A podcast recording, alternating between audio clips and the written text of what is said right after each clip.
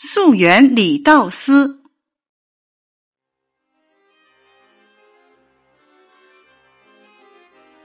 立陶宛，这个当年淹没于庞大苏联的波罗的海袖珍国家，我最初是通过契卡首领费利克斯·埃德蒙多维奇·杰尔任斯基的名字知道他的。后来读了一本有关二战的苏联小说《涅曼案件》，加深了对波罗的海三国，尤其是立陶宛的印象。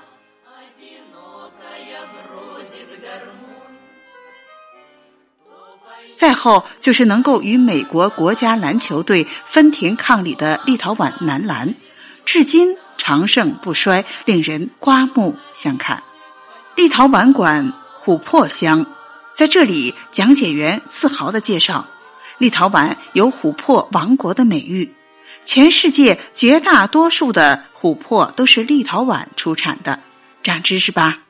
不仅如此，天然琥珀的价值要远远高于人工琥珀，而在波罗的海迷人的海滩上，随便你不经意的走一走，就能够经常捡到天然上好的琥珀。你看，国家虽然袖珍，上帝对立陶宛人是多么的慷慨。走累了，就品尝一下立陶宛的国菜土豆包肉吧，那可是别有一番风味儿。佳肴入腹，疲惫顿消，再喝点带有菊花般色彩的蜂蜜酒，不禁唇齿芬芳。一种沁人心脾的舒适感立即袭遍周身。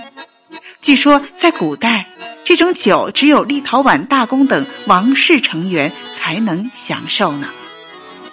听说我来自北国冰城哈尔滨，年轻窈窕的讲解员，那美丽绰约的立陶宛金发女郎，顿时兴奋起来，告诉了我一个珍贵的掌故。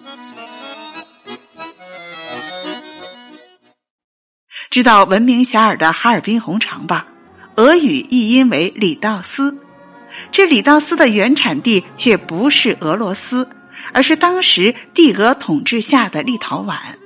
一位在俄国的商人伊雅丘林，创办于哈尔滨的丘林洋行工作的立陶宛伙计，自己开办了一家灌肠铺子，专门制作立陶宛风味香肠李道斯红肠。